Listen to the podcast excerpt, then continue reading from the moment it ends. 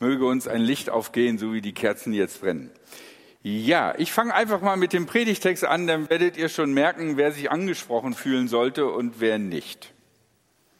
Der Verfasser des äh, Petrusbriefes schreibt, ich bin ein Gemeindeältester und ein Zeuge für die Leiden von Christus.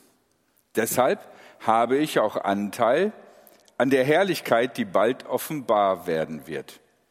Nun ermahne ich die Gemeindeältesten unter euch.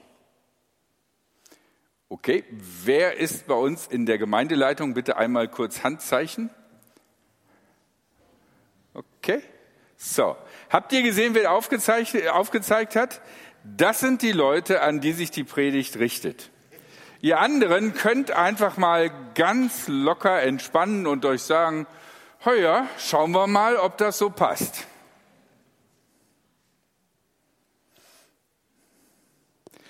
Leitet die euch anvertraute Gemeinde Gottes wie ein Hirte seine Herde. Achtet auf sie. Tut das nicht aus Zwang, sondern freiwillig, denn so gefällt es Gott. Handelt dabei nicht aus hässlicher Gewinnsucht, sondern tut das bereitwillig. Spielt euch in der Gemeinde nicht als Herrscher auf, sondern seid Vorbilder für die Herde. Wenn dann der oberste Hirte erscheint, werdet ihr den Siegeskranz empfangen, dessen Herrlichkeit unvergänglich ist. Ja, wir haben hier also einen Text, der definitiv an die Gemeindeältesten gerichtet ist. In der damaligen Zeit war es natürlich so, dass nur alte, weise Männer so eine Gemeinde geleitet haben. Heutzutage ist es ein bisschen anders. Männer und Frauen dürfen in der Gemeindeleitung sein in der evangelischen Kirche. Und bei uns ist es auch so, dass wir versuchen, irgendwie so einigermaßen den Proports der Gemeinde abzubilden. Das heißt also, wir haben nicht die ältesten Menschen, der wir habhaft werden konnten in unserer Gemeindeleitung, sondern haben geguckt, Leute zu finden, die sich zur Wahl stellen, die aus unterschiedlichen Alterssegmenten und Lebenssituationen herauskommen. Da die Gemeindeältesten ein Vorbild für die Gemeinde werden sollen oder sein sollen, bedeutet das ja, dass die Gemeinde so werden soll wie die Gemeindeältesten. Das heißt, was ich jetzt predige, den Gemeindeältesten, gilt, sorry, irgendwie dann doch auch leider für euch. Weil ihr sollt ja letzten Endes auch so werden. Also irgendwie hängt ihr dann doch wieder mit drin. Drei Gedanken möchte ich euch mit auf den Weg geben. Das erste, die freiwillige Mitarbeit. Interessant, dass da geschrieben steht, niemand soll gezwungen werden. Ich frage mich, wie das damals bei Gemeinden war oder so. Sind die da irgendwie hingegangen und äh, haben sich überlegt, wir brauchen eine Gemeindeleitung und dann ist so ein Pack, äh, Pack äh, kompakter Leute gekommen, hat bei irgendeinem älteren Herrn irgendwie geschellt, dann sind die reingekommen und haben gesagt, du wirst jetzt Gemeindeälteste oder so. Und dann haben die den gezwungen. Ich weiß nicht, keine Ahnung. Ähm, aber wenn ich das jetzt übertrage auf die Gesamtsituation der Gemeinde, Es gibt so viele Dinge und so viele Teams, die zu wenig Leute haben. Und da ist so als, als, als Gemeindeleitung schon manchmal so diese Versuchung, so ein bisschen Druck auszuüben. Du möchtest doch, dass der Herr Jesus in dieser Welt regiert. Da musst du jetzt ran. Oder wenn es dann auch noch heißt, ich habe Anteil am Leiden Christi. Okay, wo leidest du gerade um Jesu Christi willen? Nicht, okay. Du, dann komm doch einfach heute Morgen Sonntag äh, zum Gebetstreffen um 5 Uhr. Dann hast du den Bereich Leiden gleich abgedeckt und wir haben jemanden, der betet. Wir haben äh, gestern 24 Stunden mit der Gemeindeleitung gehabt. Und äh, wir haben viel über ehrenamtliche Mitarbeit geredet. Und wir haben so viele, eigentlich fast alle Arbeitsbereiche, haben wir zu wenig Menschen. Also Menschen, die da mitmachen, mithelfen. Und wenn einer ausfällt und krank ist, dann wird es schon schwierig. Deswegen heute ähm, kein Internet. Erstmal. Vielleicht kriegen wir es im zweiten Gottesdienst hin. Und wenn wir mehr Leute hätten, würde es die Leute, die es machen, auch nicht so belasten, weil dann tatsächlich man seltener machen muss. Und wenn man nicht nur das Minimum an Menschen hat, die mitmachen, sondern äh, eine größere Menge, großzügigere Menge an Menschen, könnte man so manche Sache auch cooler und besser machen. Und dann gibt es noch ganz viele Ideen, die wir machen können. Wir sind mitten in Freiburg. Wir haben ein sehr großes Gebäude. Wir haben so viele Möglichkeiten. Es gäbe noch coole Ideen, die man umsetzen könnte, wenn man Leute hat, die mitmachen. Weil nichts im Reich Gottes bewegt sich, wenn es nicht Menschen gibt, die sagen, ich mache damit beim Reich Gottes und ich bewege was. Vielleicht ist es nur ein kleines Sandkorn, was du bewegst, aber dieses Sandkorn ist bewegt. Ja, und dann haben wir überlegt über die Situation vom Kaffeeteam, vom Kindergottesdienstteam, vom Willkommensteam, ähm, dann äh, die Leute, die bei einem Gottesdienst mitmachen, ah ja, und viele andere noch. Und äh, wenn ich jetzt alle aufzählen würde, wärt ihr gelangweilt und ich würde trotzdem irgendein Team vergessen, was dann hinterher traurig ist, weil sie nicht genannt worden sind. Und es ist oft so, dass immer die gleichen Leute mitmachen. Und das heißt, an manchen Leuten hängen mehrere Teams und äh, die würden sich auch entspannter fühlen. Was machen wir also? Also ich war mal in einer Gemeinde, wo, wo, boah, wo, wo die auf der Bühne ey, zehn Leute Musikteam hatten und so, ne? Und nochmal locker zehn Leute, die Technik gemacht haben, ne? Und ich war voll, boah, ich war voll krass beeindruckt, ne? Und hab die dann gefragt, ja, wie machten ihr das, ne? Und wann bauten ihr auf? Dann haben sie gesagt, ja, ja, wir treffen uns immer morgens um 6 Uhr. Da habe ich gedacht, wow, 6 Uhr morgens. Ja, ja, damit man alles in Ruhe aufbauen kann und proben kann und testen kann, dass alles 100% richtig ist. Da habe ich so gedacht, wow, Sonntagmorgens um 6 Uhr. Ja, wie kriegt ihr denn hier hin, dass die Leute da, da, da pünktlich um 6 Uhr da sind?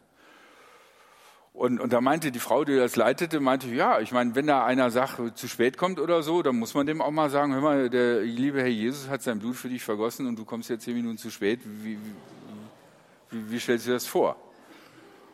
Und da habe ich so gedacht, oh, ja, hm, weiß ich. Äh, wir haben in der Gemeindeleitung geredet und haben gesagt, nee, so wollen wir nicht. Aber wir haben auch überlegt, manchmal ist es vielleicht so, dass wir zu selten formulieren, äh, arbeitet mit. Und wo ist die Balance zwischen einladen zu sagen, hey, mach doch mit. Das ist eine gute Gelegenheit für dich, für die Gemeinde und äh, es ist wichtig. Und hin zu, ähm, Immer, du hast schon zwei Wochen lang äh, keinen Dienst mehr gemacht oder so. Wie sieht das hier aus? Muss ich mal ein Gespräch mit dir führen oder so? Also wie ist da die Balance? Und wir wissen das selber nicht so richtig. Ähm, wir sind aber zum Schluss gekommen, dass wir vielleicht ein bisschen an manchen Stellen zu zaghaft formulieren, dass es wichtig ist, mitzuarbeiten und, und dass es äh, irgendwie äh, in einer Gemeinde nur funktioniert, wenn Menschen mitmachen. Okay werdet ihr in, der, in, in den folgenden Wochen, werdet ihr dann noch ein bisschen drüber hören. Wir werden davon berichten. Das freiwillig. Ähm, wenn jetzt äh, Gemeindeälteste das Vorbild für die Gemeinde sein sollen und die Gemeinde Vorbild für die Welt ist, dann ist Jesus unser aller Vorbild. Und bei Jesus ist es so, im Garten Gethsemane steht er vor der Option, mache ich's oder mache ich's nicht. Und er ringt und, und, und er kämpft mit sich und letzten Endes sagt er zu Gott, nicht mein, sondern dein Wille geschieht. Das heißt, Jesus macht es letzten Endes freiwillig. Damit will ich jetzt keine Verknüpfung von der Kreuzung Jesu zur Mitarbeit in dieser Gemeinde nehmen. Ich will nur deutlich machen, dass bei Jesus selber sichtbar wird, es ist seine eigene Entscheidung. Er ist nicht hypnotisiert und äh, narkotisiert da ans Kreuz gegangen, sondern vollen sehenden Auges, was ihn erwartet. Okay, zweiter Gedanke. Kein Raum für Selbstdarstellung und Alpha-Egos. Ähm, in dem Petrusbrief heißt es ganz deutlich, wir brauchen Vorbilder, Menschen, die vorangehen. Und es ist natürlich so, dass Vorbilder und Menschen, die vorangehen, deutlicher gesehen werden als Menschen, die nicht vorangehen. Und Vorbilder sind ja automatisch Menschen, wo man guckt, okay, diese Person, das ist ein Vorbild, äh, so kann man es machen. Aber man muss genau gucken, in welcher Balance man hat, dass jemand ein Vorbild ist und vorangeht und äh, wie man so ein Vorbild behandelt. Ähm, ich bin in letzter Zeit das eine oder andere Mal auf, auf, auf christliche Organisationen, Strukturen gestoßen, wo davon die Rede ist, dass die, die Person, die das leitet, besonders außergewöhnlich qualifiziert ist, das zu leiten, weil sie besondere, spezielle äh, Offenbarungen und Erfahrungen mit Gott gemacht hat. Und ah, irgendwie wird mir bei, bei so einem Gedanken, wenn so eine Person so was ganz Spezielles, Besonderes hat und deswegen ist sie super genial wichtig und wir müssen unbedingt hören, was diese Person zu sagen hatte, so wird mir kribbelig und äh, damit ich nicht jetzt irgendwie meine persönlichen Aversionen abarbeite, möchte ich euch kurz den ersten Absatz der Barmer Theologischen Erklärung, die Erklärung der Erklärung lesen. Da heißt es, wir verwerfen die falsche Lehre als könne und müsse die Kirche als Quelle ihrer Verkündigung außer und neben diesem einen Worte Gottes, also Jesus Christus, auch noch andere Ereignisse, Mächte, Gestalten und Wahrheiten als Gottes Offenbarung anerkennen. Im historischen Kontext der Barmer Theologischen Erklärung ist das natürlich das große Geschenk für Deutschland Adolf Hitler der äh, manches anders sagt, als es in der Bibel steht, aber wir sollten lieber Adolf Hitler gehorchen als der Bibel, weil er das Geschenk Gottes ist. Nein, sagt die Barmer theologische Erklärung, neben der Bibel gibt es nichts anderes und in Jesus Christus haben wir alles, was es zu wissen gibt, drin. Da gibt es keine extra Offenbarung aus irgendwelchen Situationen an irgendwelche Leute, wo wir sagen müssten, das unbedingt gehört. Okay, also, Vorbilder sind Menschen, die nicht eine besondere Offenbarung oder eine besondere Weisheit haben, von der man vorher noch nichts wusste, sondern Vorbilder sind die Menschen, die tatsächlich sozusagen das, was Jesus vorgelebt und uns weitergegeben hat, vorleben und es an ihnen sichtbar wird, wie das funktionieren kann. Das ist die Aufgabe der Vorbilder.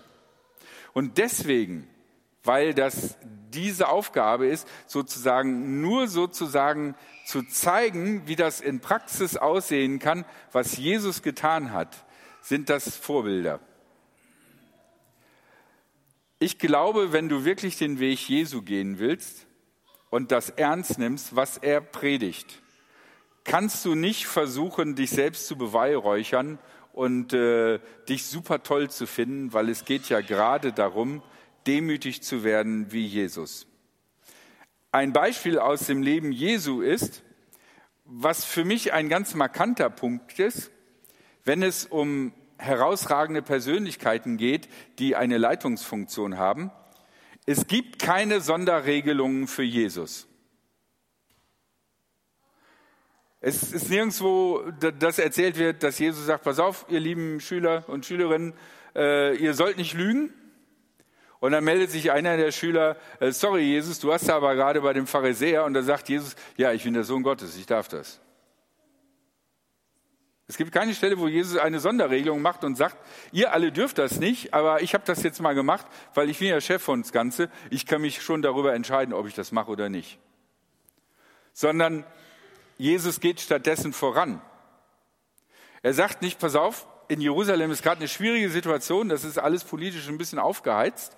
Ähm, ähm, es, also wir müssen jetzt irgendwie das Messias-Ding weiter voranbringen, aber das ist ziemlich gefährlich. Wisst ihr, das Beste ist, ich bleibe hier in, in, in Bethesda oder irgendwo und aus sicherer Entfernung beobachte ich, wie ihr Jünger schon mal in die Stadt geht und schon mal die Lage abcheckt und Jesus als Messias ausruft.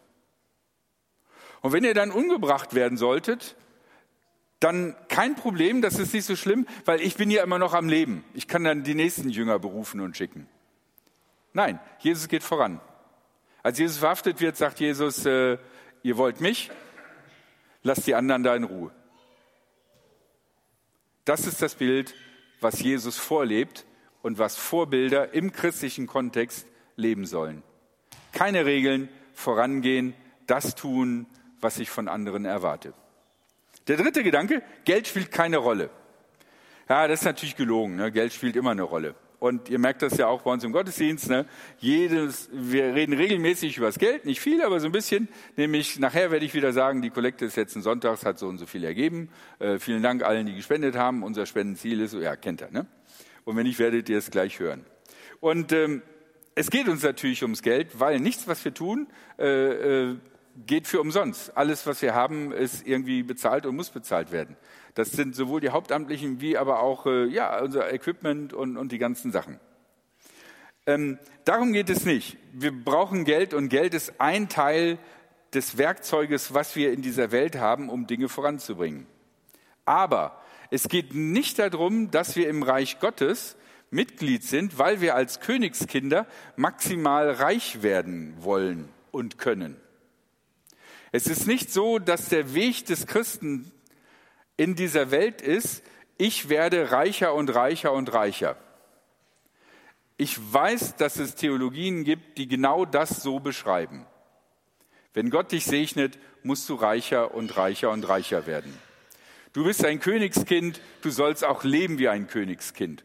Und wenn du nicht genügend hast, dann vertraust du nicht genug auf Gott, dann äh, gibst du nicht genügend, damit du wieder vielfältig zurückempfängst und so weiter und so fort. Ich persönlich glaube das nicht, weil ich es schwierig finde, es in Einklang zu kriegen mit dem Bild, was Jesus vorgelebt hat, weil Jesus soll ja eigentlich unser entscheidendes Vorbild sein. Und da wird gesagt, ganz deutlich gesagt, dass Jesus keinen besonderen Besitz hatte. Da musste weder ein Jünger einen goldenen Thron immer mit rumschleppen, damit Jesus, wenn er predigte, sich da draufsetzen kann. Äh, da wird nichts von erzählt, gar nichts. Es ist auch so, wobei das ist vielleicht gar nicht so gut gelaufen.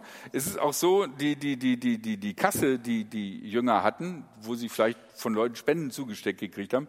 So, du kannst dir vorstellen, ne, du, du heilst da mal so 100 Leute, da gibt es bestimmt drei oder vier, wo die Familien dankbar sind und, und, und gerne äh, da, da, da Geld geben und sagen, danke, ne, wie können wir euch unterstützen? Ne? Können wir euch mal einen Huni irgendwie zukommen lassen oder so? Ne? Ähm, dieses Geld hat Jesus nicht an sich genommen, sondern es hat Judas gemacht. Ja, das war vielleicht nicht optimal oder so mit dem Judas, ich weiß nicht. Keine Ahnung, ob das da gekommen ist, dass er sich überlegt hat oder so, oder egal. Auf alle Fälle, Jesus hat keinen ausdrücklichen Besitz und die Kasse verwaltet Judas. Wir haben in der Gemeinde immer wieder die Thematik,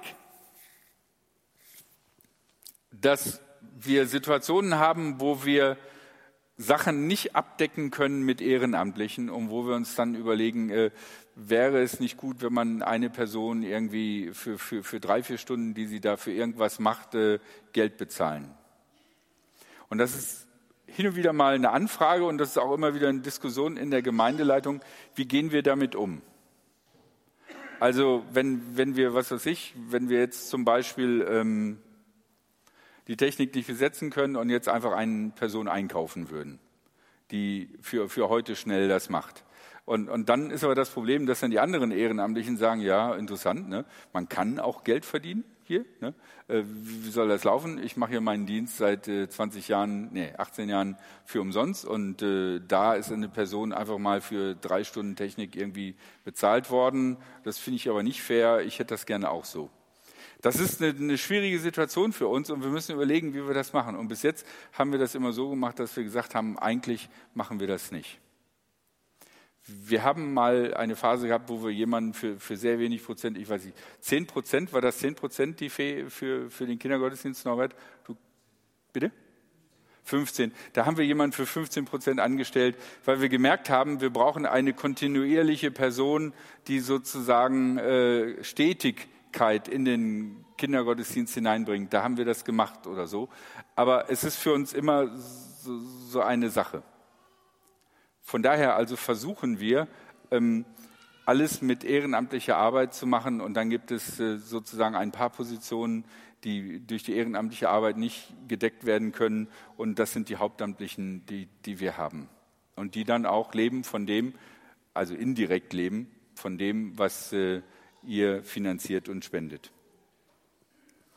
Okay, das sind drei Gedanken, die äh, in diesem Text drin stecken, die gemeint sind für Gemeindeälteste und Gemeindeleitende, die aber letzten Endes für alle Menschen letzten Endes relevant sind. Freiwillige Mitarbeit, kein Raum für Selbstdarstellung und Alpha-Egos und das dritte, Geld spielt keine Rolle, wir sind nicht hier, um reich zu werden.